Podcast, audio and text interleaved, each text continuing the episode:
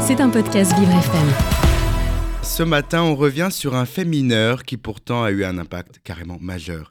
Petit indice, nous sommes dans le secteur politique. Cela fait suite à une récente et historique décision. Cela se passe en pleine nuit, Dominique. Le Conseil euh, constitutionnel a tranché et validé la réforme des retraites 2023. Nous sommes vendredi dernier. Dans la foulée, Emmanuel Macron signe le texte de loi, Olivier. Dans le mille, Dominique, c'est le symbole même d'un président que nombreux jugent comme déconnecté de la réalité. Le chef de l'exécutif aurait choisi le cœur de la nuit, celle du 14 au 15 avril, pour promulguer la loi impopulaire sur la réforme des retraites. Olivier Faure, président du Parti socialiste, tout comme Marine Le Pen pour le RN, sont à l'unisson sur ce point. Monsieur Faure parle de la fébrilité présidentielle alors, alors, que la présidente du Rassemblement national, elle voit Macron comme le symbole même de la provocation. Tous deux affirment que le premier fonctionnaire de France a promulgué cette loi de retraite à 3h28 du matin, Dominique. Mais alors Olivier, expliquez-nous, la loi est validée par le Conseil constitutionnel à 18h vendredi, et alors quelle est la vraie suite? Alors pour y voir plus clair, penchons-nous sur les dernières étapes d'un texte législatif.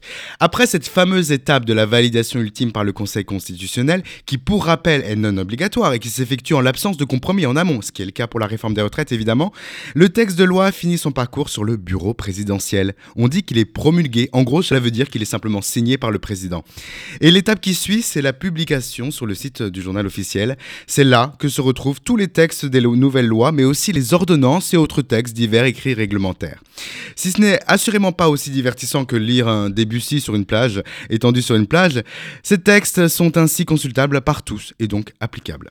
Et oui, allez-y, allez-y, Dominique. Non, non, mais concernant l'horaire de 3h28, c'est l'avancée par nos deux figures politiques de gauche euh, euh, et relayée par centaines par des internautes anonymes sur les divers euh, réseaux sociaux, Olivier? Eh bien, c'est une affirmation erronée, Dominique, car oui, M. Macron a été encore plus rapide pour promulguer cette loi.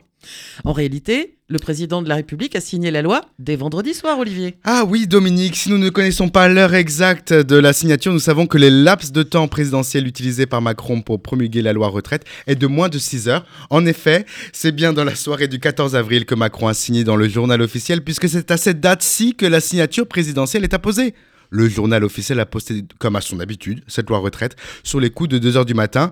Alors, du côté de l'AFP, vous savez, l'agence France Presse. L'agence France Presse, pardon. Mmh. L'information a bien été traitée dans la nuit même, mais officiellement relayée à 3h28 euh, justement du matin.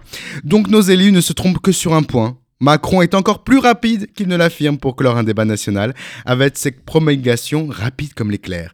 En théorie, Dominique, Emmanuel Macron avait jusqu'au 28 avril pour faire de ce projet de loi la loi. Et n'oublions pas que deux infos valent mieux qu'une. Bonne journée Dominique. Merci Olivier, merci pour toutes ces informations. C'était un podcast Vivre FM. Si vous avez apprécié ce programme, n'hésitez pas à vous abonner.